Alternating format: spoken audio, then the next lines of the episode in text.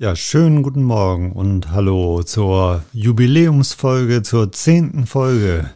Hallo Karl, ich brauche dich nicht zu fragen, wo du bist, wo du dich befindest, denn du sitzt mir gegenüber in meinem Zimmer und wir haben es wieder schön warm und gemütlich hier unterm Dach. Schönen guten Tag. Meine allererste Frage, wie geht's dir denn? Wie geht's deiner Schulter? Danke, Andreas. Erstmal auch herzlich willkommen. Schön, dass wir wieder beieinander sitzen. Meiner Schulter geht schon ganz gut, sind ja jetzt schon zweieinhalb Wochen rum und es geht bergauf. Ich denke, die ersten sechs Wochen brauche ich, bis der Knochen geheilt ist, aber äh, ich nehme einiges ein und da ist bis jetzt der Verlauf sehr positiv. Also ich wundere mich, ich habe eigentlich gedacht, du als Heilpraktiker, das ist schon längst alles wieder zusammengewachsen und erledigt, aber dauert doch ein paar Tage, ne? Ja, das geht nur bei den, bei den Heilern, da geht das schneller. ah ja, das Thema hatten wir ja schon mal am Anfang. Ja, das ist schon eine Ironie des Schicksals, finde ich. Äh, da brauchst du auf dünnen Rennradreifen jahrelang äh, durchs Land und donnerst bergauf, bergab, äh, die gefährlichsten Touren und dann legst du dich mit dem Kinderroller hin. Ja, das stimmt. Aber das ist ja immer so. Da, wo man am wenigsten damit rechnet, da passieren dann die Sachen. Ja, das ist es. So ist es. Ja, und für die zehnte Folge haben wir ein ganz spezielles Thema uns ausgesucht, weil wir hatten vor, ich glaube, vor, ja, beim vorletzten Mal, in der achten Folge, hatten wir das Thema Krebs ganz allgemein. Und ähm, da hast du hinterher gesagt, Mensch, ich hätte noch so viel erzählen können und ich wollte eigentlich nur so viel erzählen. Und ähm, ja, da haben wir gesagt, jetzt machen wir mal eine ganz spezielle Folge Brustkrebs. Und das ist heute so. Also wieder ein ganz dickes Brett. Ich weiß gar nicht, wie wir das heute angehen wollen, denn äh, ich höre ja immer von, äh, von verschiedenen Zuhörern, die einen sagen immer, äh, oh, das ist ja ganz schön anspruchsvoll, was ihr da macht. Und dann höre ich wieder, ah, ihr könntet ruhig noch mal einen drauflegen. Also das, äh, das habt ihr noch vergessen und das habt ihr noch vergessen. Also meine Schlussfolgerung ist auf jeden Fall, wenn du, wenn du gute Ratschläge haben möchtest und wirklich Wert auf gute Ratschläge legst, dann mach mal einen Podcast. dann, wirst du, dann wirst du gut bedient. dann, ja, ja, also ich, ich fange mal ganz allgemein mit dem, mit dem Thema an. Ähm, die Hälfte der Menschheit stirbt ja an Krebs, die andere Hälfte äh, stirbt an Herz-Kreislauf-Erkrankungen. Wenn du die Wahl hättest, was würdest du nehmen? Ja, am liebsten natürlich keins von beiden. Ja, da gibt's nicht, da weißt du ja. Das, das ist, das ist immer schwierig. Also äh, bei den Herz-Kreislauf-Erkrankungen kannst du immer das Glück haben, wenn man daran verstirbt, ist es ja in der Regel ein akutes Ereignis. Das heißt, du kriegst einen Herzinfarkt oder deinen äh, heftigen Schlaganfall, Hirnblutung oder so, dann bist du äh, bist du eben tot. Äh, das ist für dich vielleicht selbst ganz gut in gewisserlei Hinsicht, für die Angehörigen ein bisschen schwierig. Beim Krebs ist es ja häufig so, dass du dich da mhm. eine ganze Weile mit beschäftigen musst, mit sehr aggressiven Tumoren vielleicht nur ein paar Wochen, äh, aber oft geht es ja in, in viele Jahre, wo du eben ein Bewusstsein für die Endlichkeit generierst. Ja, wenn du jetzt beim Brustkrebs siehst, nach fünf Jahren leben immer noch 82 Prozent oder 82 Prozent gelten damit dann ja auch als geheilt. Da zählt ja die fünf Jahres Überlebensrate. Und äh, dann wirst du einfach mit deiner Endlichkeit konfrontiert und hast dann natürlich auch die Chancen, etwas zu erkennen, mhm. etwas zu verändern, ja, also ich, ich hab, ist, äh, von daher würde ich vielleicht eher den Krebs nehmen, ja. Ja, ich habe einige, einige äh, wirklich auch jetzt bekannte Leute getroffen, die durch ihre Krebserkrankung erst so bekannt geworden sind. Die haben das als, als Chance ergriffen und, und haben das öffentlich gemacht und ja, also ich erinnere mich an eine Frau, die auch mehrere Bücher geschrieben hat, eine hochspannende Frau. Und äh, die hatte, war also sehr, sehr schwer krank und jetzt tingelt sie durch die Welt und erzählt über ihr, ihre äh, Krebsgeschichte und wie sie zu äh, ganz anderem Bewusstsein gekommen ist. Und ja, ist auch immer, immer eine Chance. Ne? Absolut. Die Frage ist natürlich Quatsch. Äh, wir haben ja keine Wahl zum Glück, das ist ja das Gute. Und ähm, aber ich denke auch immer an diese, äh, an diesen Spruch ähm, Pest oder Cholera. Nicht? Also, also ja. das ist wie, wie Pest oder Cholera. Damit will man ja sagen, ist egal, was du machst, nicht? Oder oder das ja. ist, äh, aber äh, bei Pest oder Cholera wüsste ich ganz genau, was ich nehmen würde. Ja, hast, hast, du dich ja schon mal zu geäußert, ja. Ja, also die Cholera natürlich. Ja. Da hast du wenigstens noch eine Chance. Genau. Ja, und äh, Karl, wir beide haben ja viele Veranstaltungen gemacht, viele Vorträge gehalten zum Thema Krebstherapie und wir haben es mal alternative Krebstherapie genannt, mal komplementäre Krebstherapie. Äh, wie, wie bezeichnest du das, was du machst? Ja, also die Frage ist immer, gibt es eine Alternative und ist, ist das eine echte Alternative? Und das ist beim Krebs natürlich ganz dünnes Eis, kann man sicherlich nicht pauschal sagen. Viele Patienten suchen eine Alternative, aber meine Erfahrung ist, dass viele zu mir kommen, die keine Chemo wollen zum Beispiel und danach eine machen, weil das für die ein ganz mhm. anderes Gewicht hat, wenn ich als Heilpraktiker dafür spreche. Zum Thema Brustkrebs ist es ja so, das ist ja so bei mir in der Praxis die häufigste Tumorentität, die auch bei mir aufläuft. Und ich habe zu dem Thema Brustkrebs ja auch meine Masterarbeit gemacht, habe mich also sehr intensiv nochmal mit dieser Thematik auseinandergesetzt, äh, auch mit dem Brustkrebszentrum da zusammengearbeitet, mit, mit Onkologen zusammengearbeitet. Und es ist eben die häufigste Krebserkrankung und auch Krebstodesursache bei der Frau. Jedes Jahr gibt es 70.000 Neuerkrankungen. Äh, trotzdem, ich habe ja gesagt, äh, es ist eben so, dass die Fünfjahresüberlebensrate heute bei 82 Prozent liegt.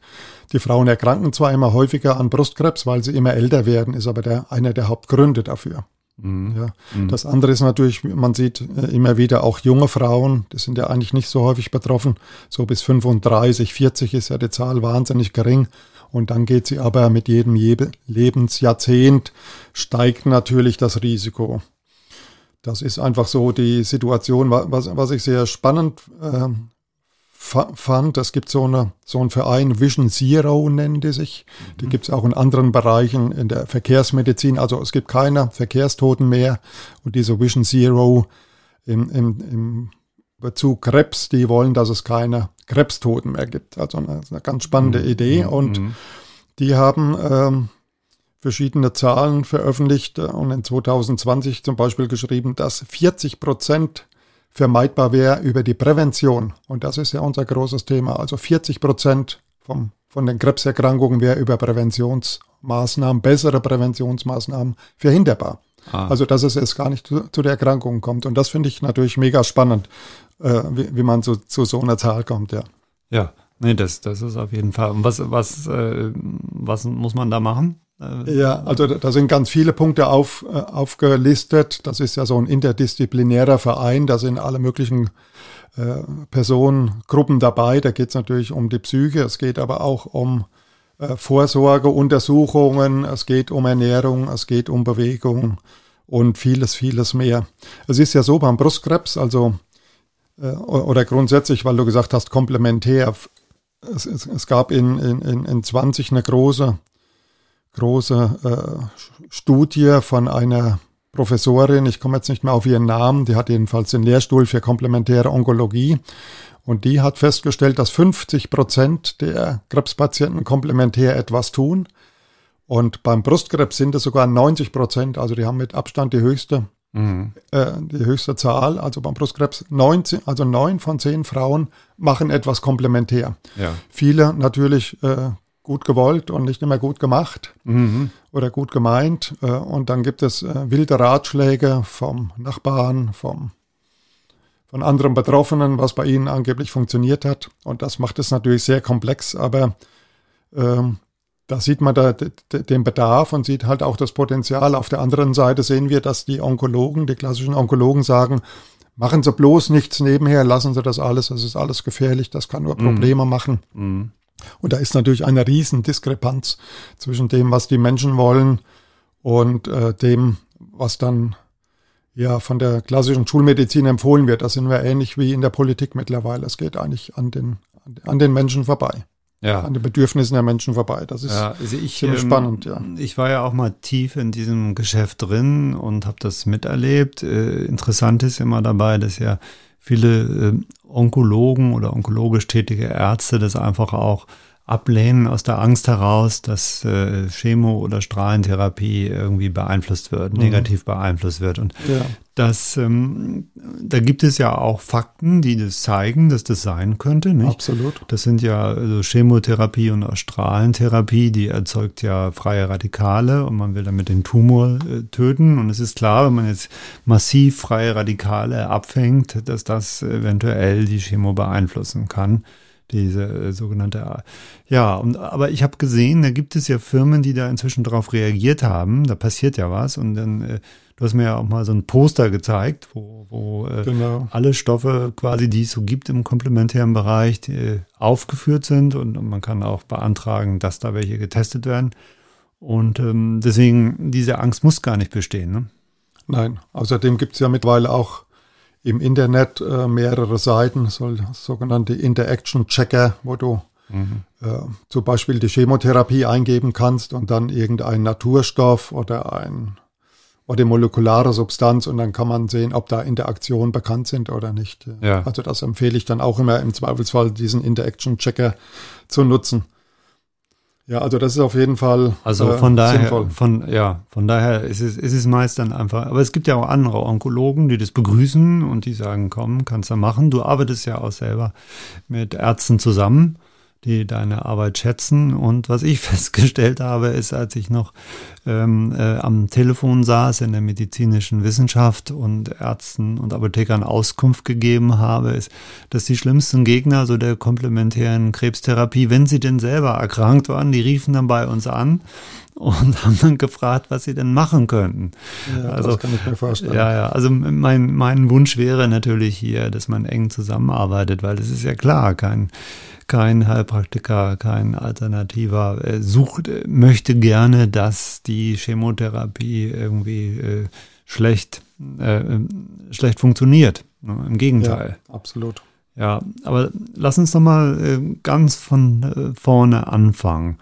Ähm, ich hatte ja gefragt, weswegen kommen denn die Frauen zu dir? Wollen die jetzt eine Alternative haben? Sagen die, ich will das alles nicht, Chemo, Radio und so, das will ich alles nicht, ich will das alles ohne, ich will das alles nur noch mit Natur machen oder äh, wie kommen die zu dir? Oder ist, ist, kann man das gar nicht so sagen? Ja, das ist sehr heterogen. Also viele laufen erst einmal in der Spur der Schulmedizin, machen ihre ganz normalen Standardtherapien, die Leitlinien gerecht sind und die kommen dann, wenn in der Schulmedizin alles fertig ist, wenn die sagen, so, sie sind entlassen, ist alles durch, OP, Bestrahlung, Chemotherapie und dann vielleicht Antihormontherapie und dann kommen die in diesem therapeutischen Loch, weil die dann irgendwie sagen, so, wer kümmert sich denn jetzt um mich? Und dann gibt es aber auch Frauen, die kommen viel eher und sagen, ja, bei mir wurde was getastet und jetzt soll eine Mammographie gemacht werden, soll ich das denn machen? Oder es wurde eine Mammographie gemacht, da ist was Verdächtiges, äh, soll ich mir denn eine Biopsie machen lassen? Ich habe mal gehört, das ist nicht gut, wenn man da reinsticht. Also das ist sehr, sehr heterogen und ich hatte schon auch Frauen, die Knoten getastet haben und jedwede schulmedizinische Intervention abgelehnt haben, also bei der Biopsie angefangen. Äh, ich rate natürlich immer zu den Leitlinien, die einzuhalten und ich rate dazu, erst einmal diese Option alle zu nutzen und äh, man muss es dann eben nochmal differenzierter betrachten. Wann macht man eine Mammographie? Und da sage ich immer, die Brust ist sehr strahlensensibel. Also man sollte bei einer 30-Jährigen meines Erachtens keine Mammographie machen. Wenn man aber einen dringenden Verdacht hat, dass da was vorliegt, über eine Ultraschalluntersuchung zum Beispiel, dann würde ich immer sagen, dann muss man das abwägen, das Nutzen-Risiko-Verhältnis und der Mikrokalk zum Beispiel als eine Vorstufe von Brustkrebs, den kann man halt nur in der Mammographie sehen, den sieht man nicht gut im Ultraschall. Das kommt auch darauf an, wie dicht ist das Brustgewebe und viele Faktoren mehr. Ultraschall ist gut, wenn da jemand die Erfahrung hat natürlich und ein gutes Gerät hat. Äh, es gibt ja noch andere Alternativen wie ein MRT der Brust zu machen und so weiter, äh, wo man über Kontrastmittel eventuell feststellen kann, ob da etwas ist. PET-CT, also wo radioaktiv markierter Zucker gespritzt wird, der dann sich anreichert in stoffwechselaktiven Zonen. Also gibt es viele Möglichkeiten. Aber schulmedizinisch ist es eben von den Leitlinien her so, es wird ein Tastbefund erhoben, es wird ein Ultraschallbefund erhoben und wenn es da einen Verdacht gibt, dann ist der nächste Schritt die Mammographie und dann ist der nächste Schritt die Biopsie und dann weiß man erst einmal, wie tickt denn dieser Tumor, also wenn es ein Tumor ist, wie groß ist er, ähm, hat er Hormonrezeptoren, wie hoch ist die Zellteilung, das ist ein entscheidender Faktor. Dann werden diese Brustkrebsgruppen eingeteilt in Luminal A, das sind welche, die keine Chemo brauchen, da ist eben, sind Hormonrezeptoren da und der Tumor teilt sich nur sehr wenig. Die haben dann auch wenig Nutzen von einer Chemotherapie. Das wird also über diesen sogenannten Ki 67, also KI 67, äh, ausgedrückt. Und wenn der unter 14 Prozent ist, dann ist eine Chemotherapie relativer Quatsch, weil die nur schnell teilende Zellen trifft. Andere Frauen haben Ki 67 von 90 Prozent. Da ist natürlich eine Chemo hocheffektiv. Und eben wenn Hormonrezeptoren da sind, dann kann man das oft gut antihormonell behandeln, also über Östrogenrezeptoren vorwiegend, aber auch Progesteronrezeptoren. Wenn keine Hormonrezeptoren da sind und auch dieses HER2 nicht, das ist auch nochmal quasi ein, eine, ein Marker, wo man dann einen Antikörper einsetzen könnte, dieses Herzeptin oder Trastuzumab, äh, um kein Medikament zu nennen. Äh, dann nennt sich das Triple Negativ, wenn also keine Rezeptoren dafür da sind und diese Antikörper nicht, die haben natürlich schlechte Prognosen, weil man wenig Angriffspunkte haben, hat. Und da wird dann natürlich auch eine Chemo präferiert. Ja, häufig mittlerweile auch Immuntherapien und andere Strategien. Ja, lass uns das nochmal so ein bisschen sortieren. Das ist ja wahnsinnig viel. Das ist sehr, äh, sehr, in, sehr, sehr, viel. Sehr viel Infos. Ja. ähm, also, ich äh, hatte ja schon äh, dich schon mal gefragt, rätst du zur Mammographie oder rätst du ab? Weil es ja. gibt ja, und ähm, ich habe dich so verstanden, du rätst nicht prinzipiell ab. Nein, die Brust ist halt das strahlensensibelste Gewebe und junge Frauen äh, ständig Bestrahlung, äh, also Bestrahlung zukommen zu lassen, weil das ist ja ein Risikofaktor mhm. für, für Brustkrebs auch. Also eine Strahlentherapie des Brustkrebs ist ein Risikofaktor und dann sollte man auf der anderen Seite nicht dauernd Mammographie machen. Ja, und wie, wie ist das? Also früher äh, hieß es ja häufig, das sei extrem unangenehm. Hier ist wieder so ein, so ein mhm. Frauenthema, über das wir nicht, äh, wo wir gar nicht so richtig ja. mitreden können, aber man kann sich vorstellen, wenn so eine kleinere Brust da irgendwie gequetscht wird und so, ist das erstmal, erstmal, erstmal unangenehm und birgt es auch irgendwie ein Risiko, dass da eventuell ähm, Metastasen entstehen und dass der Tumor gestreut wird? Also das, das Quetschen soll unangenehm sein, bei der großen wie bei der kleinen Brust. Also eine große Brust quetscht sich auch nicht angenehmer. so ist die ja. Rückmeldung. Ja, auch äh, bei Männern wird ja ein Prozent äh, der Brustkrebspatienten sind ja Männer auch. Äh, um das auch mal kurz anzusprechen. Also wir haben ja nicht vom weiblichen Brustkrebs explizit gesprochen. Okay. Sondern ein Prozent sind auch Männer, die können auch Brustkrebs bekommen. Und äh, also da, die Mammographie ist unangenehm. Äh, eine Metastasierung ist relativ unwahrscheinlich. Sie ist meines Erachtens nicht 100% ausgeschlossen, aber relativ unwahrscheinlich. Da gibt es keine klaren Daten dazu. Auf der anderen Seite weiß man von anderen Tumoren, zum Beispiel vom, vom Darmkrebs. Da gibt es diese Don't-Touch-Methode, also da gibt es Hinweise über Färbemethoden, wenn, wenn du den Tumor nur berührst, dass er da schon was abstreuen kann. Aber die Frau tastet sich ja ständig auch an der Brust rum dann, tastet an diesem Knoten rum. Also ich glaube, das ist nicht so hoch das Risiko. Ich sehe eher die okay. Strahlenproblematik, wenn man das eben häufiger macht und schon sehr mhm. früh macht. Gut. Das ist die also Vermeidung haben wir, Früherkennung haben wir. Ähm, die ideale Patientin, wann, wann kommt die zu dir? Also es gibt ja mittlerweile ein, ein äh, Labortest, der leider nur über eine private Versicherung geht, über die Hanse Merkur. Da könnte man einmal im Jahr eine Untersuchung machen. Das nennt sich Pantum Detect oder es ist eine Form der Liquid Biopsy, wo du dann quasi schauen kannst, hast du Krebszellen in dir. Das wäre der perfekte Fall, wenn ich die, diese Versicherung machen würde mit 30 und dann einmal im Jahr diese Untersuchung machen lasse. Okay, ja. Geht leider nur über, die, mhm. über diese Versicherung, kann keiner mehr privat machen. Das habe ich ja jahrelang vorher gemacht. Und dann hat man aber über diesen Versicherungsschutz die Möglichkeit, einmal im Jahr diesen, diesen Test zu machen. Und dann, wenn der Wert erhöht ist, könnte man quasi, bekommt man dann alle Nachuntersuchungen bis zum PET-CT, was so 1500, zwischen 1500 und 1800 Euro kostet alles bezahlt über diese Versicherung. Weil das eben noch unspezifisch ist. Man sieht dann nur Sinkkrebszellen im Blut. Aber wo steckt der Tumor, ist dann nochmal eine andere Frage. Ja. Also man sollte wie immer früh anfangen. Und es ist ja so, jede achte Frau erkrankt an Krebs. Die Zahlen haben sich seit 1980 bis heute verdoppelt, die Brustkrebszahlen. Und das ist einfach, weil die Frauen immer älter werden, aber weil die Frauen auch vermehrt rauchen, weil sie vermehrt Alkohol trinken, weil sie vielen Stressoren ausgesetzt sind, weil sich unsere Ernährung verändert hat, weil jeder sein Handy bei sich trägt und 100 Millionen andere Faktoren, wo halt jedes Bausteinchen da wahrscheinlich ähm, einen, einen Zugriff hat. Ja. Mhm. Also das ist eben so. Und ab dem 40. Lebensjahr geht halt das Risiko so richtig nach oben im Brustkrebs. Ja. Also ja.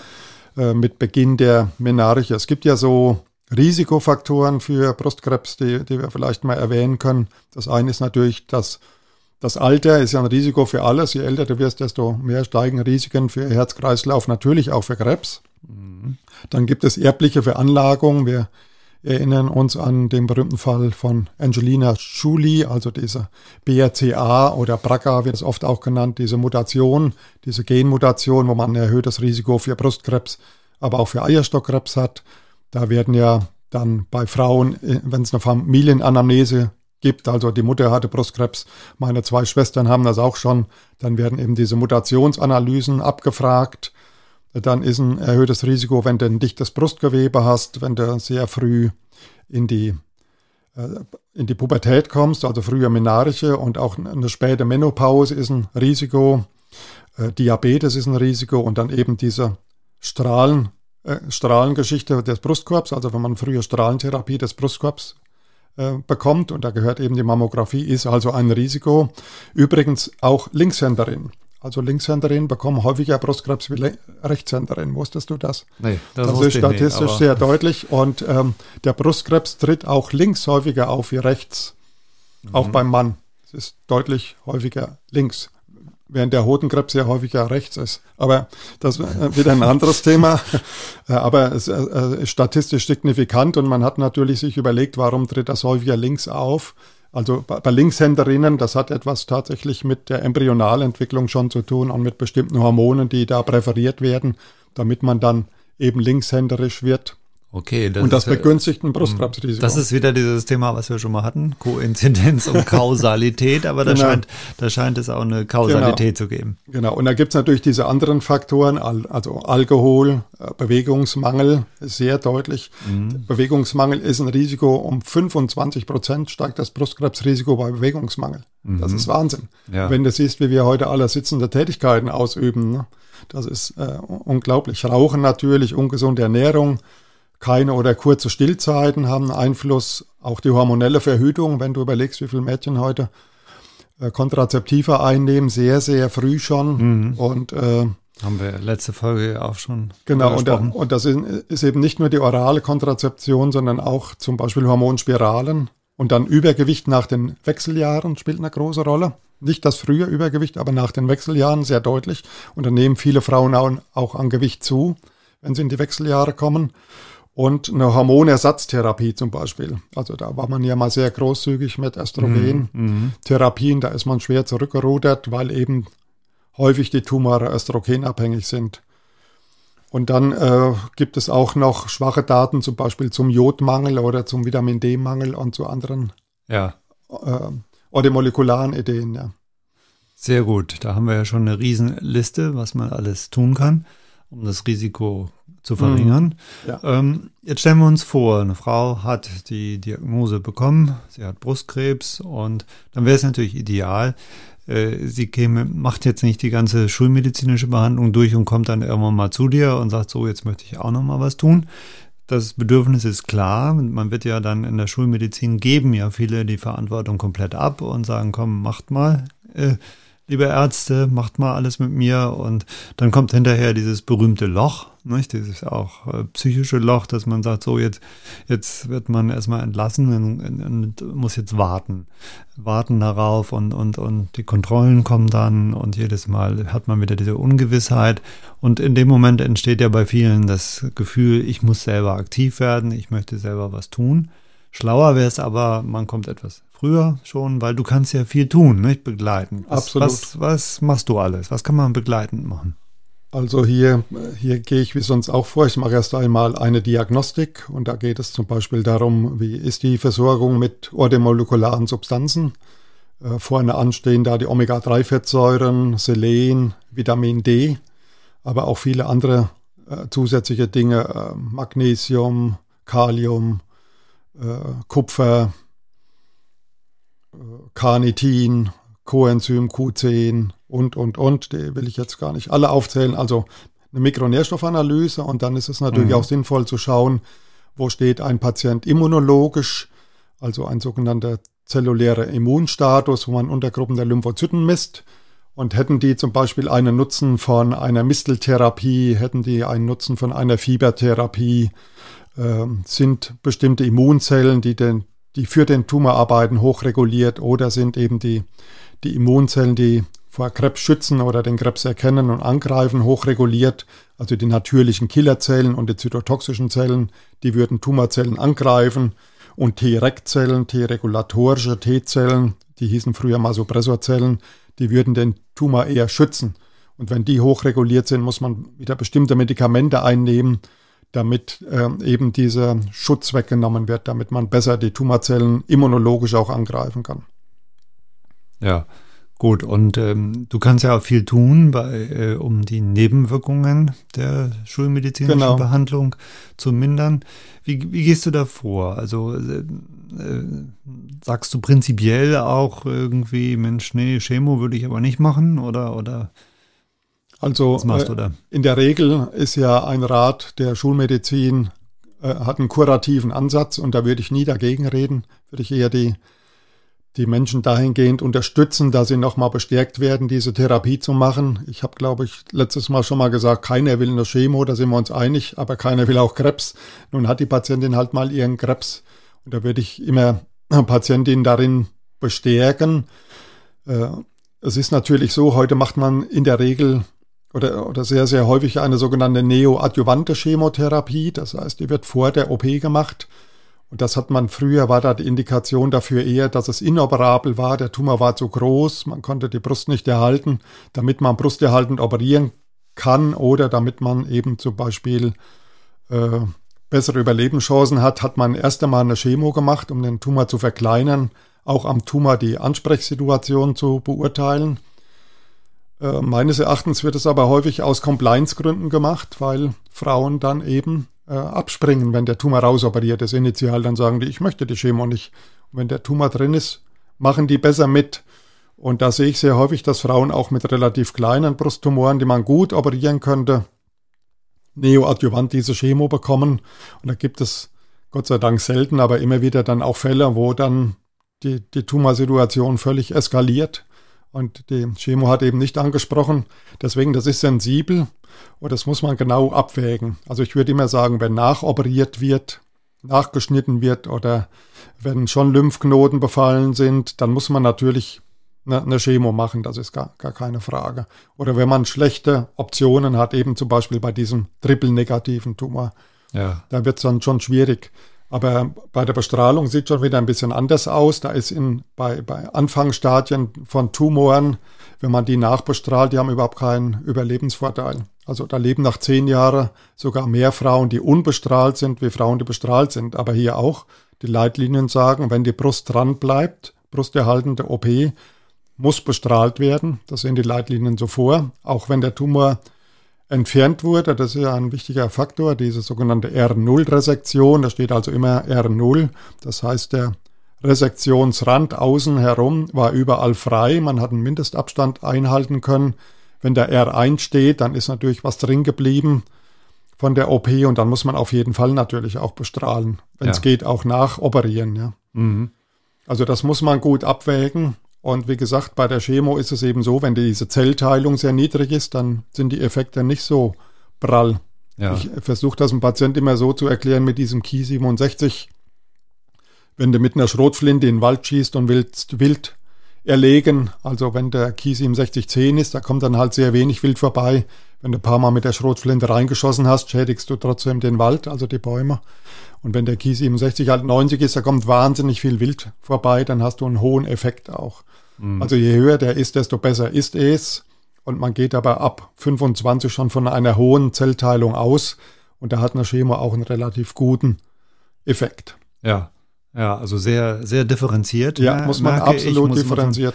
Nicht finde ich ja sehr gut. Die Angst äh, der Menschen vor der Chemo ist ja äh, sehr groß. Das habe ja. ich immer wieder festgestellt. Ja. Als ich noch äh, im, äh, im Geschäft war, wurde ich sehr, sehr oft von Freunden gefragt, Andreas, was würdest du denn machen, wenn du Krebs äh, bekommst? Würdest du dann Chemo machen? Das war eine ganz häufige Frage. Und ich habe immer gesagt, das ehrlich gesagt, hat es überhaupt keinen Wert, ob ich dir jetzt irgendwas dazu sage oder nicht, denn es kommt dann auf die Situation an. Also Absolut. ich, ich habe mal einen Urologen kennengelernt, der im Krankenhaus gearbeitet hat, der leider auch immer, ist schon viele Jahre her, auch gesehen hat, wie die Menschen dort gelitten haben unter der Chemo und die Folgewirkungen und wie oft äh, auch der Erfolg dann ausgeblieben ist, die dann trotzdem gestorben sind. Und der hat mir immer gesagt, also ich werde auf gar keinen Fall eine Chemo machen. Und als er dann selbst erkrankt ist, war das Erste, was er gemacht hat, war die Chemo. Ja, ja. Und, und das hat mir gezeigt, also das ist, in der Situation handelt man dann sowieso wieder ganz anders. Genau. Aber von dir klare Auskunft, äh, hier wirklich individuell den Fall angucken. Und Absolut. Also beim Brustkrebs ist es ja auch so, man hat hier ja diese hohen Heilungsraten, 82 Prozent. Mhm. Es gibt ja Tumore, wir nennen mal den Bauchspeicheldrüsenkrebs oder die, die Glioblastome, die Gehirntumore, die haben Heilungsraten so um die 0 Prozent, haben aber trotzdem hohe Ansprechraten. Mhm. Das muss man sich also immer gut äh, muss man gut differenzieren. Das eine ist eben, der Tumor reagiert darauf und das andere ist, der Tumor wird damit geheilt. Und das ist ja auch die Schwierigkeit jetzt beim Brustkrebs, wenn du jetzt nur in der Brust einen Tumor hast oder von mir aus nochmal einen axillären Lymphknoten befallen, dann ist das alles noch, äh, ist die Chemo alles noch äh, adjuvant und so weiter, neoadjuvant oder kurativ eben, je nachdem, wann, wann man was macht wenn man eine Fernmetastase finden würde in den Knochen, in der Leber, in der Lunge, in, in einem Lymphknoten, im Gehirn, wie auch immer, also im Fernlymphknoten, dann wäre die Chemo schon palliativ.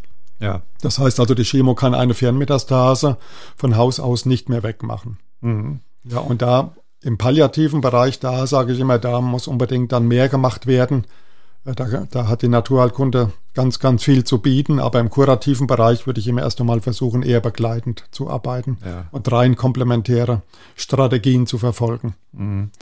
Ähm, da hast du ein wichtiges Thema noch angesprochen, die Metastasierung. Man hat ja früher, wenn äh, Tumor operiert worden sind, dann hat man ja auch häufig noch die Lymphknoten äh, sehr großzügig rausgeschnitten. Ich sage immer, die Chirurgen sind sehr großzügige Menschen, die schneiden großzügig. Und äh, früher war man noch großzügiger. Nicht? Da hat man also bis in die Achseln hinein und das hatte dann äh, entsprechende Folgen und die Frauen haben also bis äh, ins hohe Alter dann äh, Lymphdrainagen äh, durchführen müssen, hatten Lymphstauungen, also sehr, sehr unangenehm. Ich habe äh, mal gehört, dass das heute anders ist. Ja, Gott sei Dank. Also man hat erkannt, dass es keine Vorteile bringt, die kompletten axillären Lymphknoten zu entfernen.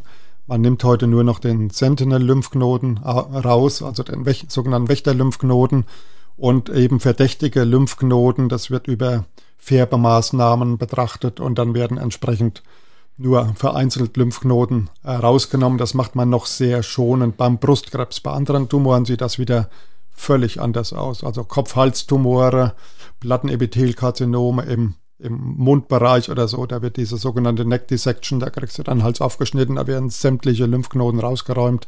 Auch in, in der ganzen Viszeralchirurgie, also im Bauchraum, wenn du da heute ein, äh, ein, ein ein Kolonkarzinom, also ein Dickdarmkrebs hast, da werden 30, 40, 50 Lymphknoten rausgeschmissen. Ja. Also mhm. da wird relativ radikal operiert, auch beim Eierstockkrebs.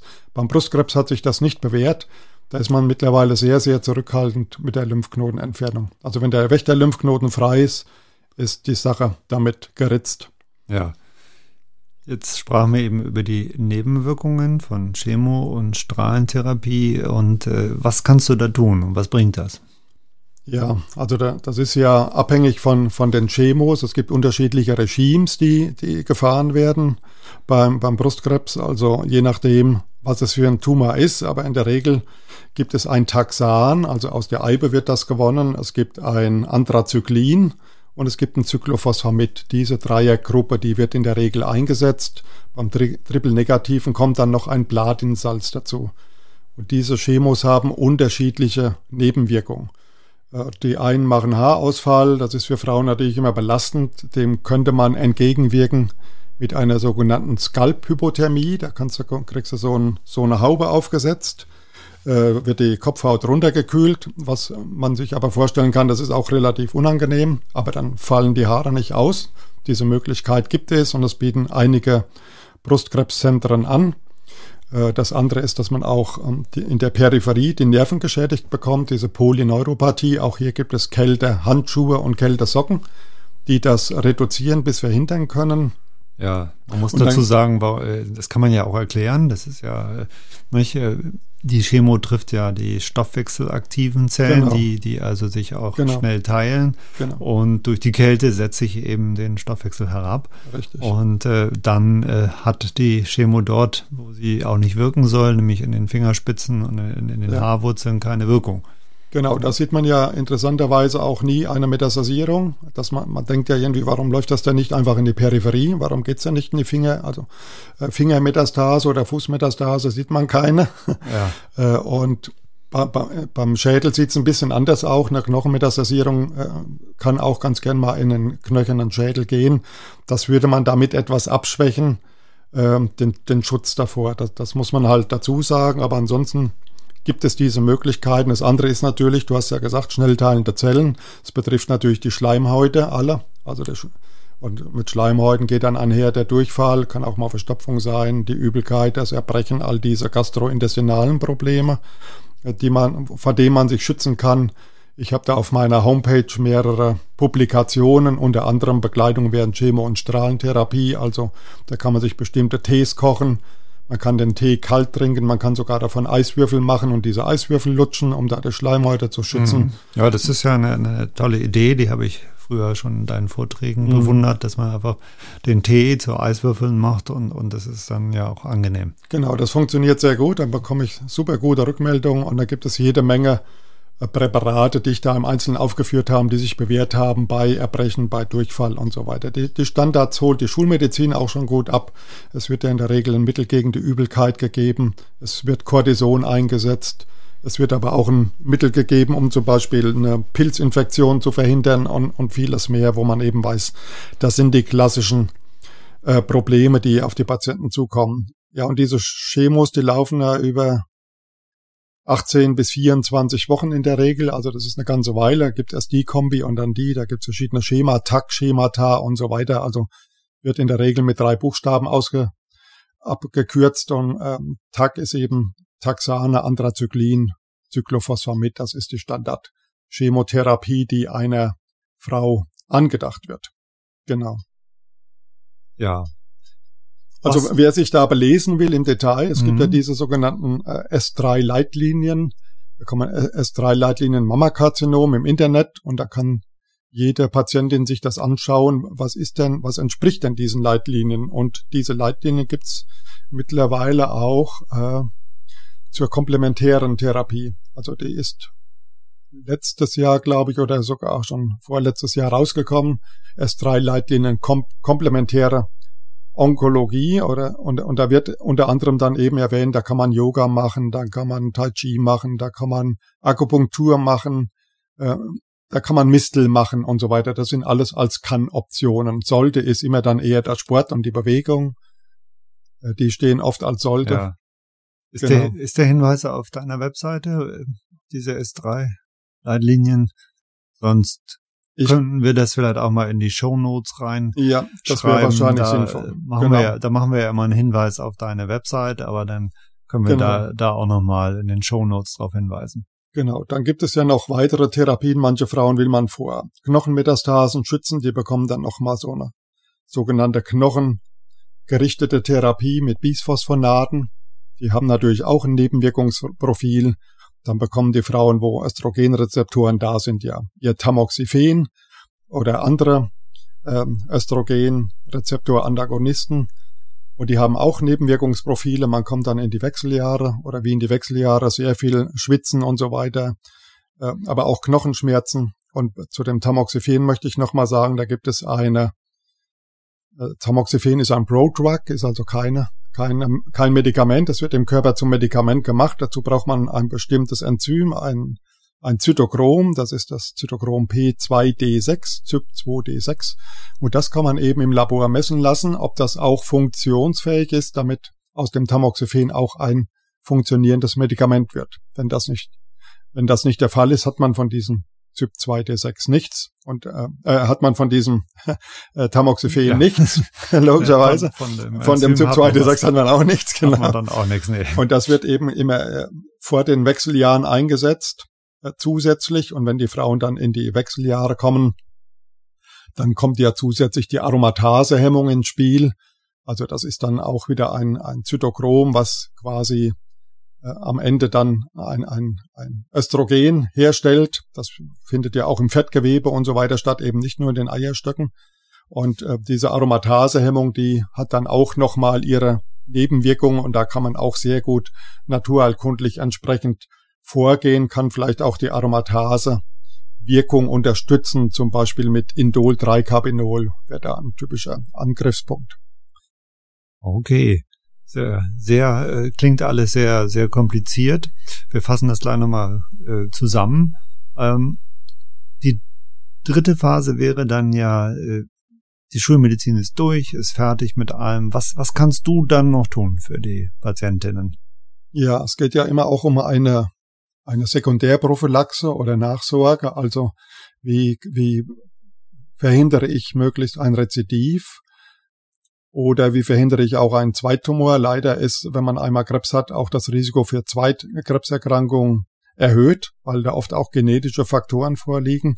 Und da sind wir wieder bei der ganzen orthomolekularen Medizin. Da sind wir bei der Situation äh, des Immunsystems, also zu schauen, äh, macht man noch über ein paar Jahre zum Beispiel eine Mistelspritzenkur, die man sich selbst verabreicht, macht man Fiebertherapie und dann natürlich immer wieder die, die Themen Ernährung, Bewegung, Psyche, äh, vielleicht auch sogenannte Heilungsgegenwinde herauszufinden, also Elektrosmog, äh, Schlafplatz, äh, Arbeitsplatz, Stress mit Kindern, Partner, wem auch immer, Vorgesetztem, all diese, all diese Dinge eben, also Work-Life-Balance und, und, und. Das sind eben alles Dinge, damit Patienten dann möglichst gesund bleiben? Sind ihre Zähne in Ordnung?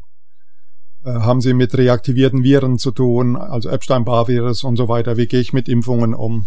Das sind alles Aspekte. Äh, ich rate auch Frauen, die zum Beispiel äh, Nachtschicht machen, dass sie aus der Nachtschicht rausgehen. Auch da gibt es Daten dazu, dass das Risiko für Krebs steigt, wenn man äh, Schichtarbeit macht. Ja, Karl, das ist ja sehr interessant. Das wird den Pflegenotstand äh, jetzt nicht helfen, glaube ich. Kannst du vielleicht noch mal was zur Ernährung sagen? Was, was sollte man da tun? Ja, ich habe ja im Zuge meiner meiner äh, Masterarbeit da natürlich sehr viel Recherchen betrieben, auch zur Ernährung. Und da hat sich gezeigt, was, sind, was ist günstig äh, bei der Ernährung beim Tumorpatienten oder speziell auch beim Brustkrebs. Und das waren einmal natürlich wenig verarbeitete Nahrungsmittel, das ist immer ein wichtiger Aspekt. Mhm. Gemüse essen, Getreide essen, Obst, äh, Nüsse, Olivenöl war positiv. Äh, Milch war tendenziell negativ, da gab es unterschiedliche Studien, aber die Milchprodukte waren wiederum eher positiv. Das hat sicherlich mit der Darmflora, mit Lactobacillen und so weiter zu tun. Soja war günstig, uh, ungünstig waren die ungesättigten Fettsäuren natürlich, äh, die, die gesättigten Fettsäuren, günstig waren Omega-3-Fettsäuren, wenig rotes Fleisch und vor allem wenig verarbeitete Fleischprodukte wie Wurst. Also das war so das, was sich abgebildet ja. hat, äh, wo man darauf achten kann. Und ähm, es wurde auch eine Studie gemacht, während Chemotherapie zum Beispiel zu fasten. Die Frauen hatten deutlich weniger Nebenwirkungen und ähm, das Blutbild war stabiler und so weiter. Die hatten also einen großen Vorteil. Die haben 36 Stunden vor der Chemo und 24 Stunden nach der Chemo gefastet. Das ist natürlich nicht jeder Fraus Sache. Das muss man auch wollen und äh, da durchgehen. Aber das hat einen sehr positiven Effekt gebracht. Ja, das ist ja äh, nichts Besonderes eigentlich so von der Ernährung, nicht? Das ist ja das, was wir auch sonst immer so propagiert Wie ich immer haben. sage, die beste Ernährung ist die, kein nicht zu essen, genau. Ja, nicht zu essen, das äh, ist mir noch gut im Gedächtnis. Ja, ich glaube, dann haben wir so die verschiedenen Phasen. Es ist Zeit, das alles nochmal kurz zusammenzufassen. Ja, eins will ich noch sagen. Äh, mhm. Äh, es gibt eine relativ äh, junge Studie noch, die ist, glaube ich, so ein halbes Jahr alt, die belegt hat, dass der Brustkrebs nachtaktiv ist. Also der wächst vorwiegend nachts und metastasiert vorwiegend nachts. Und das ist sicherlich äh, eine spannende Idee, auch das Zirkadian irgendwie mit zu berücksichtigen, also in der Diagnostik wie in der Therapie. Also vielleicht müssen wir demnächst auch nachts die Infusionen machen, weil die da effektiver sind oder nachts Blut abnehmen, weil wir da genauere Werte bekommen zu zirkulierenden Tumorzellen und so weiter, äh, finde ich spannend. Und natürlich auch, warum ist der nachtaktiv? Also was hat das mit dem Biorhythmus zu tun? Was hat das vielleicht mit Melatonin zu tun, das nachts produziert wird? Also da gibt es immer wieder neue Ideen. Ja, also das hat therapeutische Konsequenzen, wie ich höre, und diagnostische Konsequenzen. Und ich hatte eben schon Angst, dass du jetzt die Empfehlung gibst, nichts essen und nicht schlafen. ja, genau.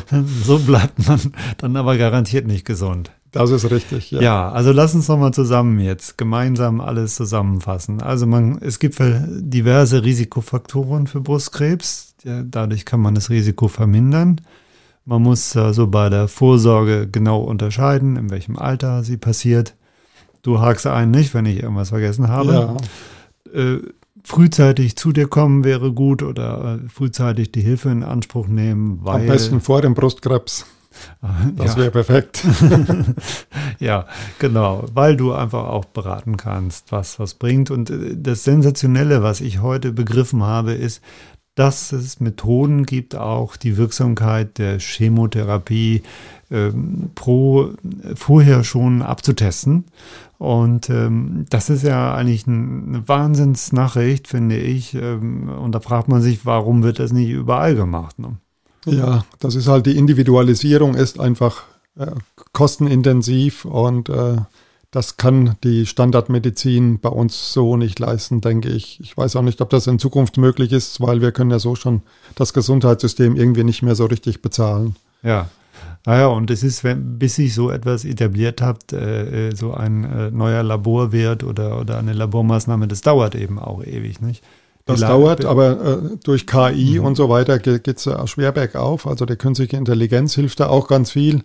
Und ich denke, Liquid Biopsy, also Blut abnehmen und äh, festzustellen, ob man Krebs hat und wahrscheinlich in äh, sehr naher Zukunft auch, welchen Tumor man hat. Also man wird in wenigen Jahren, wenn man Blut abnimmt, nicht nur sagen, du hast Krebs, sondern du hast einen Tumor in der Bauchspeicheldrüse. Ja. Das wird nicht mehr lange dauern, keine zehn Jahre und ich glaube auch keine fünf Jahre mehr. Also da geht es große Schritte voran, aber auch das wird eine Individualleistung sein und da wird nicht jede Kasse jedes Jahr das machen, sondern da bleiben wir bei den Standards, bei, bei der Brust beim Tasten oder bei der Prostata, dass der Urologe das ab, abtastet oder dann mal mit dem Ultraschall schaut. Da werden wir in der Kinderstube bleiben, denke ich. Ja. Also frühzeitig zu dir kommen, um die optimale Therapie gemeinsam zu finden und festzulegen. Ähm, dann während der schulmedizinischen Behandlung sowieso macht es sinnvoll. Da kannst du die Nebenwirkungen mindern, habe ich verstanden. Die, ähm, und auch danach einfach die Sekundärprophylaxe, nicht? Äh, da kannst du auch noch viel tun. Genau, also es geht ja bei der Chemo darum, weil das komischerweise immer noch von irgendwelchen ewiggestrigen Onkologen äh, abgelehnt wird, obligatorisch wenn man das gut macht und individualisiert macht und laborgestützt macht, ähm, haben ja die Patienten drei große Vorteile. Sie haben einmal deutlich ne weniger Nebenwirkungen. Sie haben aber auch eine bessere Wirkung, also die Chemo wirkt viel besser. Wie oft müssen Patienten eine Chemotherapie unterbrechen, weil das Blutbild es nicht mehr hergibt, weil die Leber Stress hat, die Nieren und so weiter. Also wenn man das gut unterstützt, äh, hat man eine bessere Effektivität und damit hat man natürlich auch eine viel bessere Lebensqualität. Und das ist für mich unverständlich, äh, wieso da immer noch so viel Gegenwind herrscht. Also es müsste viel offener sein und es müsste gemeinsam kommuniziert werden. Es gibt ja Gott sei Dank immer mehr Kliniken, wo in diesen äh, Mama-Zentren auch äh, Naturheilkundler sitzen, die in diese Richtung das äh, mitberaten und dass man das eben integrativ macht, das, was sich eben auch 90 Prozent der Brustkrebspatientinnen wünschen. Und es ist ja schade, dass sie das so in Parallelwelten abarbeiten äh, und der eine vom anderen nichts weiß. Und dann wird natürlich da auch viel Quatsch gemacht, logisch, weil sich äh, nicht jeder da auch gut bewegen kann. Und ähm, das ist dann eben schade und das ist das, was das in Verruf bringt. Ja, das, was wir ja wollen, das Beste aus äh, den beiden Welten. Ähm, ich habe eine äh, Frage für die Zukunft und, und die ist natürlich immer äh, schwierig. Ich sage, Prognosen sind schwierig, insbesondere wenn sie die Zukunft betreffen. Ähm, glaubst du, dass man irgendwann Krebs heilen kann? Ja, die Frage ist, glaube ich, genauso wie, äh, ob wir irgendwann unsterblich werden. Ich glaube, das wird nichts. Ja. ja. Glaube, also wir haben zu, zu viel zu viel Gegensätze. Wir kennen das mit der Telomerase zum Beispiel, das haben wir schon mal angesprochen. Da gibt es gerade aktuelle Arbeiten. Ich habe das schon vor zehn Jahren gesagt, aber äh, Telomerase wird ja gehypt so als, äh, damit kann ich ewig leben. Du, wir hatten das schon mal angesprochen beim, beim Älterwerden. Mhm. Äh, jetzt gerade bei DocCheck war letzte Woche eine Arbeiterin, ah, das hat doch auch onkologisch schwere Nachteile, diese Telomerase. Also wir werden immer in dieser polaren Welt leben und ähm, Leben ohne Krankheit wird es nicht geben und ich glaube auch nicht, dass es ein Leben ohne Krebs geben wird. Danke für diese Antwort und das war auch gleich das Schlusswort. Ähm, ich glaube, wir haben heute wieder viele neue Sachen erfahren. Es war anstrengend, es war kompliziert, kompakt, aber wir haben, glaube ich, in der Zusammenfassung nochmal die Kurve jetzt gekriegt. Äh, vielen Dank, Karl. Hat mir wieder viel Spaß gemacht und viel gebracht. Ich danke dir, Andreas, und wünsche dir eine gute Zeit. Ja, alles Gute weiterhin für deine Schulter. Mach's gut. Danke. Ciao, ciao. Ciao.